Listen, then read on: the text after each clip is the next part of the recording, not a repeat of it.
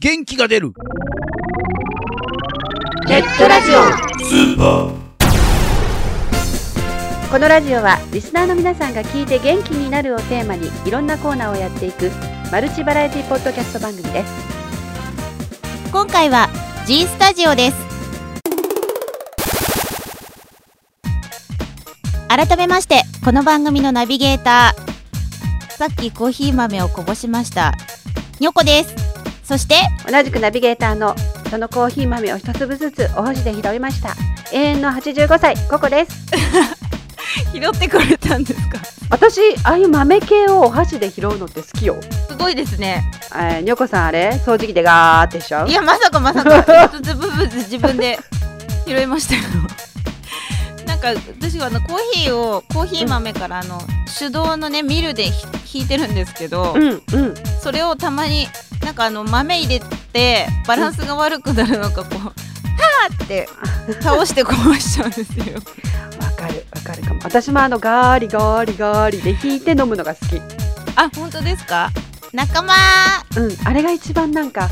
コーヒー入れたって気がするまあまあでも結構めんどくさいんですけどねでもわざわざそのために私なんかあの木の引き出しのついた、もうなんか昔ながらみたいなやつを買ったもんあそうなんですか、うん引き出しのやつなんだうちはそう違うんですけどあら何何そのいちょやっと文明の力的ない匂やいいやをさいやいやせてるねあのまあ今月はちょっとトークはトークテーマをねはい「ゲンダジ」って書いてあるカードを選んでもらってはいそのね裏に書いてあるテーマについて話していきたいと思いますはい前回、まあ、ゲを選んでもらいましたのでここさんにはい残りの「んラジ」 うんラジうんラジ、んラジのうん、 3枚の中からどれか選んでください。 んうラジーんうーんじじじあテーマは漫画漫画ここさん好きな漫画ありますか私ねだいぶ古いけどはい「ハンターハンター」とかはいそれから「悠々白書」でしょ同じ作者やないけあナルトでしょ はいテンあプでジもャンプ犬屋さんも好きだったかなあそれはサンデーですねちょっと顔離れてみますハンターハンターなんて本当もうなんかじりついて見てたね私 なんかね私ハンターハンターね途中で読むのやめちゃったんだよねあれなんかなんで理由が理由がわかんないんですけど、うんうん読んでたんですよ最初私も悠々白書すごい好きだったからうん同じ作者さんだからずっと始まった時読んでてでも一回休止したでしょなんかうんせなんか先体調生不の良都だ合かなんかで、んそうそうそれでなんか再開したのを知らなくって、そのまま読まないうちになんかすごい進んじゃって なんか関数がすごい進んじゃったからちょっとうん読むの挫折しちゃったんです、ついてついていけなくなっちゃったそうそうそうそうえー、じゃあにょこさんもそそれ系好きな漫画っあていでうのはもね私結構何でも読むんですけど、構、うんなんはかいジャンプも読むし少女漫画も読むしって感じなんですけどでもあのこの間ねテレビで、うん手塚治虫先生のなんかドラマやってたの見たんですようん、はい、それを見ててなんていうのかな、まあ、ブラック・ジャックを書いてる時のうん、お話だったんですよその手はい塚はい先生のドラマが。はい、それでブラック・ジャックが今年生誕、えっと40周年らしいんですよ。はい、ブラック・ジャックの連載が始まったのが、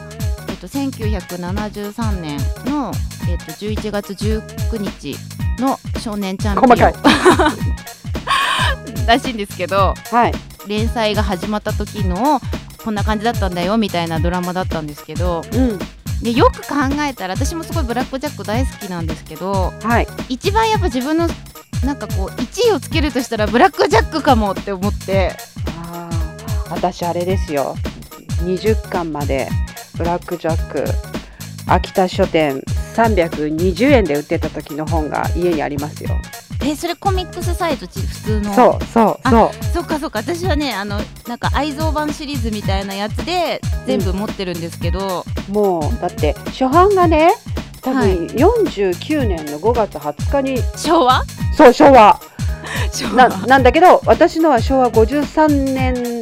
の29番発行なんですけどあーあの頃のコミックってあの糊で貼ってあるからはいはい一生懸命ギューって開くと中が取れちゃうのあーわかりますそんなねそんなのを持ってます実は私手塚治虫先生よく知ってるんです知り合い知り合いっていうか何かあると必ず来てらっしゃったっていうのが私のピアノの先生の旦那さんがお医者さんなんですけどはいはいはいそのお医者さんと同級生だったんです阪大の医学部で。なあんかなんかあるとなんかほら、えっと、銀婚式ですとかなんとかの会ですとかっていうと手塚治虫さんが来てたんですーへえすごーいそうだからなんか模造紙を押さえさせられてなんか名前を書いてその名前のひらがなが絵になっていくみたいなのを、はいはいはいはい、はい、間近で見たこともありますすごーいブラックジャックを知ったのが多分中学校ぐらいだったと思うんですけどうんうんなんか図書館かなんかで読んですごいハマっちゃってお金貯めて大人買いしたんですよ 当時あ子供だったんだけどなんかうんうん二十何巻あったのをうんまとめて買ってもう読んでよく考えたら実家からずーっとその引っ越し先に持ってきた漫画で唯一残ってるのって「ブラック・ジャック」だけなんですよ。他他のはやっぱりもう読まないからとかってこう処い分いやっとかてそうそうそうあの泣く泣くもあったんだけど 無理やりもあったんだけどブラックジャックだけは絶対売れないって言ってうんもうずっと一緒に私と一緒に移動してる唯一の漫画がブラックジャック。あうーん、すごいねずーっとあのニョコさんの歴史について回ってるブラックジャックもすごいよ ねそうそう青春時代からずっと多分あの死ぬまで一緒についてきてもらうと思い ます。だ分か多っ分たま孫とか生まれたらこう引き継いであげるあっーて言って私が死んだらこれ大事にしてね ってえ大事にしてるのお墓の中に棺桶に一緒に入れいてんじやゃまなだいいのやそれはいい ですなんかこう読み継いでってねってうん大事にしてあーいやーもっと新しいものがニョコさんの口からは出てくるかと思ったんですけどあ本当ですか意外となんかトラディショナルな感じ のトラディションうん伝統的な漫画が出てきましたね。でもニョコさんの,、はいそのブラック・ジャックもすごいけどいまだにテレビでもやっているうんそれより以前のサザエさんはもっとすごいよね。サザエさん確かにねサザエさんすごいですよねもうだって日曜日の夕方のサザエさんの時間になったら「サザエさん始まるよご飯だよ」とか言ってる家近所にあるからねあそうそう私サザエさんも欠かさず結構見てます最後のじゃんけんとかしちゃってるしてるからね私ねでも私で前の「うんあうんうん」っていうのがすごい好きだったから じゃんけんになった時すごい違和感あったんですけ どま漫画からアニメになっちゃったけそどうそうそうなんかずーっとなんかこう喋り続けてそれで今日は終わりそうな気がするけど行かなそうきでゃすけど行かなきゃいけないんだよね。まだまだ G スタジオありますからそうですよね。ねはいえー今回の G スタジオは、白黒つけないラジオの活用編をお送りしますはい、それではお聴きください。どうぞ G, G, G スタジオ2人の知り合った歴的にはどれぐらいなんですかえーっ、ともうえーっ、と6年そんなもんだね。そうですすねもう6年ぐらい前にあのはいじゃまあちょっとあるきっかけで出会いましてあ結構な長いというかある程度ねまあ、知れた中は合ってますね。そうですねやってるって感じですよねはい、その中でこのタイミングでというそれ今まではそういう発想はなかったって感じなんですかねそうまあすると、実を言うと昔こう、はいもうちょっと人数がいてグループが、うんまうんあやってたんですよね。そうそうちょこちょこああなるほどはいでまあこう年を重ねていくにつれてうんみんなこう、まっそとうれぞれのまっとうな道にそれぞれの生活ができてなかなかこういう場がに付き合ってくれない感じになってくれまして、でまあ唯一残ったこうパンダさんうとんはいはいまたちょっとやってみようかっていう感じで、ああなるほどえー別にだからあの今回が初めてじゃなしにまあメンバー多かったけどもそう過去ですにねやったことがあったというええそうですね全くだから初心者ではなかったということですねそういうそうですあね。そうですねはい、ええお互いのことを自己紹介していただくおおあーなるほどねいうものがありましてなるほどパンダさんは、えー、島本さんのこと島本さんはパンダさんのこと、えーどんなふうに見てるかっていうのをねここで、えー暴露していただこうかなと。 これはち ょっと喧嘩喧嘩ですよこれ喧今嘩後のラジオの ね構成に関わる問題もがう更新止まっちゃうからね勃これ発する可能性がありますけれどもそうですねまずどちらからどちらでいきましょうかね。じゃあ僕からパンダさんからははいパンダからシマウマへはい。えっ、とですねえっ、とシマウマさんはですねはい。えっ、と普段のえーの考え方とか行動とかっていうのがまあ逆なんですねほう。自分とああ、なる全ほど。はい。然その似てる部分が探す方が難しいみたいなうん。ただ逆を返せばそのまあねたまにはね一緒にずいたりするとねちょっと腹立つ時もあるんですけども、まはあい。逆にそのなんだろう自分にない部分というか、はい。物の捉え方とかいうのを見るとおおそういう考え方があるんだっていうなんかた、例えた例ありますかなんか一つ。そうですねここは例えこんなばに違ったよ的な。はい。うん例えば何かあった時に結構マイナスに捉えがちなんですよね自分が。うんうん。うんその時には結構その全然動じてなかったりとか具体的に言うと何があったかな覚えてないんで大したことないんでし ょうね多分ねあまあでも今の話でいくと、えーパンダさんはマイナス思考で、えー、島馬さんはプラス思考だと、 い、うことですよでもね。プラスでもないか割り切るのが早いんじゃない割り切るのが早いのか傷の治りが早いのかなかもねあーパンダさんは引きずるけども島馬さんはあのー忘れちゃうみたいなタイプですそうねで。すねそうでしょうねそうねまあ、物事をねしっかり捉えるかそうでもないかっていうふうな感じなんでしょうけど もはいなるほどそれ以外になんかそうですねあ、はいあとやっぱりその今回そのラジオをやってて、まあ、ずっと編集してもらってるんですけども、はいまあその何でしょう自分が想像する通りというか、まあ、まさにその想像以上のはい感じで編集してくれたりとかうんタイミングとか、うんあと音の音楽の選択、うんえーとチョイスとか、うんまあ、非常にその素晴らしいなと日々感心してますね。もうないかないやそんなもんですか。 いやねあまあまり変なこと言うとね後からのね仕返しが怖いっていうのがあるんですけどねすぐ傷ついちゃうんで。なるほど。 っていうか変なことしかないんですね。うーん、そうですね。あまり言えないことばっかりですかね。 そんなことはないんだけどね。まあ、ほら、相手をね、目の前にちょっと褒めるっていうのも気持ち悪いじゃないですか。いやーでもいや島馬さんのことをどうどんな人なのかっていうのをここでリスナーさんにねあア、ピなーるルしほていど。ただくんですから。そうですよね。何も悪くお互い悪口言ってくださいって言ってるコーナーじゃないので。リスナーさんに向けてそうだ、リスナーさんに向けてね。えっ、とですね、あのー辛いものが食べれないんです よ。どう子でもい供いみたいに。どうでもいい可愛らしい一面をさ、いつも毒づいてるあなたの可愛らしい一面を今。あなるほどねそうそうそう辛いもの食べれないんだよなそうですね番組のその、会話の流れでは、まあ、最初にあの、ちょっと説明した通りそのはい。ちょっと物事を車に構えてうんちょっと毒づくような島山さんに、まあ、僕がその一生懸命訂正をしたりとか、はいそんなことないよって言ったりとか、ねうその2人の掛け合いっていうのがまあ見せどころの一つなのかな難しいですね相手の自己紹介も難しいのに相手を紹介するのむず難しいですねそんな感じですかねはい、わかりました。じゃはあい逆に、えー、島村さんからパンダさんの紹介をお願いします。あのパンダさんはですね、まあ、出会った当初はですね、まあ、非常にこう、さっきパンダさんも言ったようにお互いの感性が全く逆なものでうん。僕の思ってないところからのツッコミだとかボケがこう出てくるわけですよおおはい。昔はそれを聞いててああこいつは天才だとおやめろこいつは本当にトークの天才だとバカやめろでこうだんだんねこおいうおいおいはいこう時間が経つにつれてはい。それがただのこう思考の方向性の違いだってことに気づいてくるとですねはい。もうただただ面倒くさいやつになってくるわけなんですよ。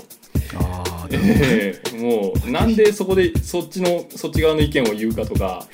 うなんでここをこうプラスに考えられないかみたいなことが出てくるんで、ほどはい。まあ、番組内でもですねその非常に面倒くさい感じというかですねはいこれだろこう僕と全く逆でこう、うん僕がどう突っ込んでいいかわからないみたいなこうちょっとあたふたした感じとかですね、はい。突拍子もないボケが出てくるんで。はい。まあ、我々もそれをこう意図して出そうとしているところもあるんで、まあ、そこをちょっとこうトークの楽しみとして聞いていただければいいなというところとですねはい。あと何よりもこのパンダさんの自己顕示欲の強 さ、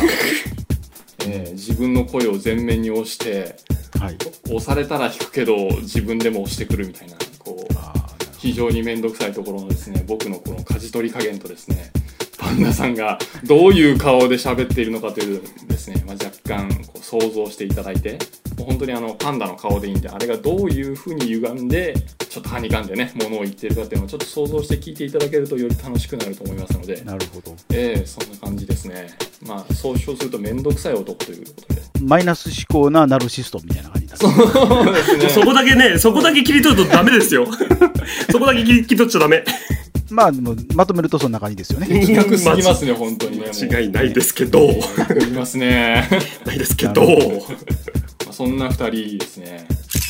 えっと、まあ、4月からさ、4、5、6、7、8、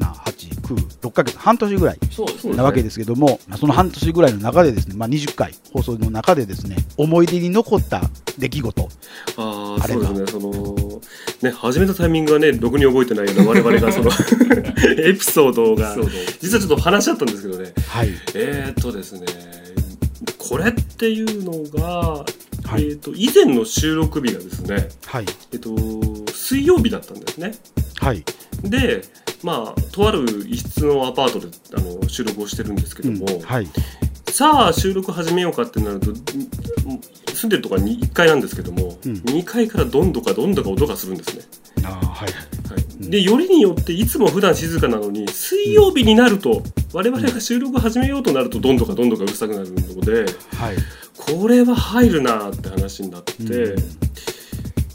急遽ねはい。収録の曜日を切り替えたんですけどはい。見事にそのねあの1週間ずっといてもね全然その音がしないのにどういうわけかその水曜日の夜だけがうん。どかどかしてたんであああ。の目の前にですね実はですねお墓があるんですね霊じゃないかって話を2人でして てで普通生活音ってするじゃないですかうん上に人が住んでたはらい。はい一切しないんですよ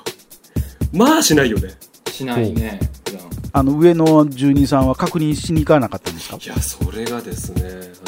あの雨戸も閉まってたりねはい。そうねあとだから、あのー最初は例じゃないかって話をしたんですけど、はいいやこれは違うなって話になって一応その扉の前にですねそのなんですかそのはい。宅配のねはい。なんか食品を届けに来るような、あのークーラーボックスみたいなのが置いてあるんですよだから定期的に誰かが食事を運んできてるとおう。でたまに雨戸が開いてって洗濯物もあったりするから、はい人は住んでるなって話になって、まあやんごとなき事情でこう収録日を変えざるを得なかったっていうなるほど。収録変えてからはそんなに例の動きはなくなったって感じですそうですねピタッとその例の動きが一切なくなったのでななんでしょうね。出かけてるのかなそうですかね。水曜日だだけはちょっとやめてくれっていうなるほど向こうからの警告だったってことですよねですね。他にないですかそうですね、あの、まあ、一応、そのラジオ CM をね、撮った時に、まあ、普段、多分僕とパンダさんだけでどうせやっていくんだろうなと思ってたんですけど、はいこ。の声部というサイトを使ってちょっとはい。他のこう音声で表現をしている方にちょっとご協力をお願いしてはい。こう CM を協力してもらったっていうのではい。まさかこんなことするとは思わなかったなと思ってそれはなどちらのアイデアだったんですかそのサイトを見つけて、はいその紹介したというかこんなのがあるんだよって言ったのは僕なんですけど、うん。ラジオがその2人だけなんで、はい。ね、第三者というか、うんまあ女性の声があったりするともっとより違う感じの CM が作れるんじゃないかっていう話になって、まあまあ釣れるものは釣っとけって お前入れちゃえばこっちのもんだって言っち逆にもう絶対聞いたるかになりますよね、きっとね。出てこないんで。 本当ですああそうか、逆効果か逆効果ですよね逆逆効効果果かかまあでもとりあえず触りだけでもねこう聞いてもらうきっかけになればなというなるほど。まあ、そんな感じでこうちょっと新しく一本 CM を作ってはい。外部の人にお願いしたっていうのがまあなかなかまさかこんなことやるとはなっていう話だったんですけどおーはまあ、いくつか実はね、ラジコマのね、CM、他の方のところも、い、はい、女性はいないのに女性の声があったりするとかっていうところはありますからね。ありますよねねはい、僕それ騙された口ですよああ、なるほど。あ、騙したから騙してやろうみたいな。そうですそうですそう連鎖ですよ本当負にの連鎖ですよ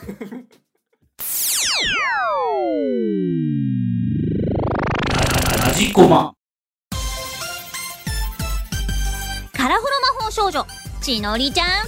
上日夜モノクロ帝国と血で血を洗う構想の毎日だけどラジオを通じてみんなからパワーをもらってますちちょっぴりドジでちょっぴり血生臭い普通の魔法少女がお届けするちのりちゃんのカラフルにしちゃうラジオ毎週火曜更新聞いてね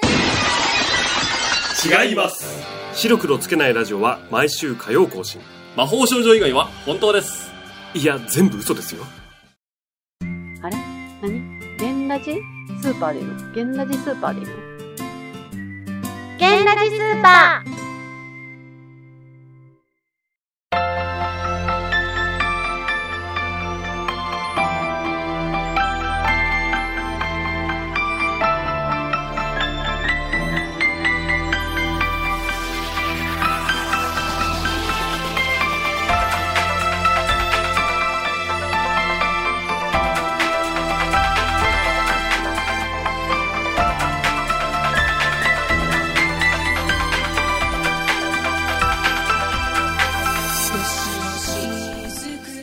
はい、G スタジオのコーナーは白黒つけないラジオの活用編お届けいたしました。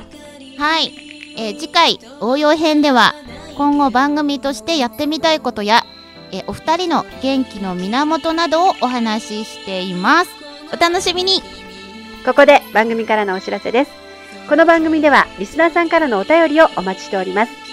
番組サイトにありますメールフォームよりお送りください。